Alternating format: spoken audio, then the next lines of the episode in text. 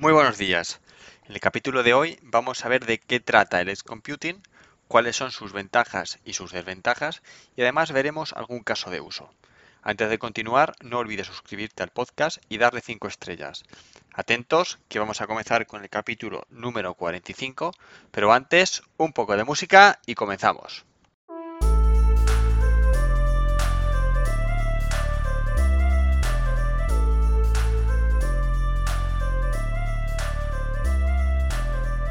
Buenos días a todos, bienvenidos. Yo soy Roberto Rodríguez y esto es Líder Ingenioso, el podcast donde te ayuda a crecer personal y profesionalmente compartiendo contigo conceptos actuales de ingeniería y desarrollo personal y potenciando el liderazgo y la motivación. La arquitectura típica de IoT es la siguiente. Bueno, por cierto, os aconsejo de que escuchéis el capítulo número 14 en el que hablamos en detalle de IoT. Bueno, retomamos. La arquitectura típica de IoT son sensores que generan datos y los envían al siguiente eslabón, gateways que recopilan esos datos de los sensores y los envían a la nube. Importante, estos gateways no suelen realizar ningún tipo de lógica ni de computación y normalmente están localizados alrededor de la planta de producción. Y el siguiente escalón es la nube que es la encargada de recibir todos esos datos y de procesarlos para arrojar las diferentes acciones o conclusiones. Como todo, esta arquitectura tiene sus ventajas y sus inconvenientes. Tened en cuenta que hemos resumido al máximo la arquitectura para hacerla entendible. Con este preámbulo y con esta introducción, ahora vamos a entrar en detalle en qué es el Edge Computing. El Edge Computing o computación en el borde lo que persigue es mover el procesamiento y el almacenamiento de los datos desde la nube hacia la planta. Es decir, realizar el procesamiento y el almacenamiento de los datos de una forma local, lo más cerca posible de los elementos sensores y los elementos finales. Esto se consigue instalando diferentes dispositivos alrededor de la planta, que tienen la capacidad de ingerir y de analizar volúmenes elevados de datos. Esto proporciona ventajas sobre todo a nivel de independencia, porque cada planta es autónoma y no depende de la nube porque procesa los datos allí mismo, en la planta. La siguiente ventaja es que reduce la latencia. Al disponer de procesamiento de los datos allí mismo en planta, se reducen los tiempos de respuesta. Esta gran ventaja permite realizar procesamiento de datos prácticamente en tiempo real. La tercera ventaja es el control, en todo momento sabes dónde estás enviando los datos para que sean procesados. En la nube no siempre sabes dónde se localizan los servidores. Y la última ventaja es la velocidad. Al tener cerca del elemento generador el elemento final que va a analizar esos datos, lo que se produce es que se reducen los tiempos de transporte de los datos. Ya hemos visto las ventajas, ahora vamos a ver las desventajas.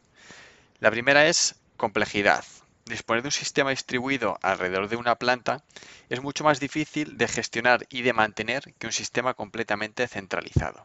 La segunda desventaja es la seguridad. Tener varios dispositivos Edge alrededor de la planta aumenta las vulnerabilidades. Y la última desventaja que vamos a ver es que es un sistema menos robusto. ¿Por qué? Porque es un sistema que incorpora e integra diferentes marcas, fabricantes, modelos, y esto normalmente es mucho menos robusto que un sistema único de un único propietario. Ya hemos visto qué es el Edge Computing, las ventajas y las desventajas. Vamos a ver tres casos de usos. El primero es vehículos autónomos. En este caso, el procesamiento y el almacenamiento principal de los, de los datos se realizaría en el propio vehículo en lugar de en la nube. Las Smart Cities es otro caso de uso. Cada vez más, muchas ciudades se unen al camino de la sostenibilidad a través de IoT. Ahora la computación Edge les facilita esta labor porque no dependen de contratos con empresas cloud. Y el último caso de uso que vamos a ver es, son las fábricas. En este caso, el procesamiento y el almacenamiento principal de los datos se realiza allí mismo, en la propia fábrica. Nada de en servidores externos. Conclusión. Con el Edge Computing se abre una nueva forma de utilizar los datos generados por los diferentes sensores IoT e IoT y se habilita el procesamiento, el tratamiento y el análisis de datos en tiempo real. Multitud de industrias demandaban esta funcionalidad, como por ejemplo la industria del automóvil, las telecomunicaciones, y ahora esto se ha convertido en una realidad, el procesamiento de datos en tiempo real. Obviamente, cada problemática requiere una solución particular y a partir de este momento se abre una nueva forma de resolver las diferentes problemáticas y casuísticas. Aún queda mucho trabajo por hacer, sobre todo en temas de estandarización, en ciberseguridad y en reducción de latencias, pero en la actualidad hay multitud de plantas funcionando con sistemas Edge Computing.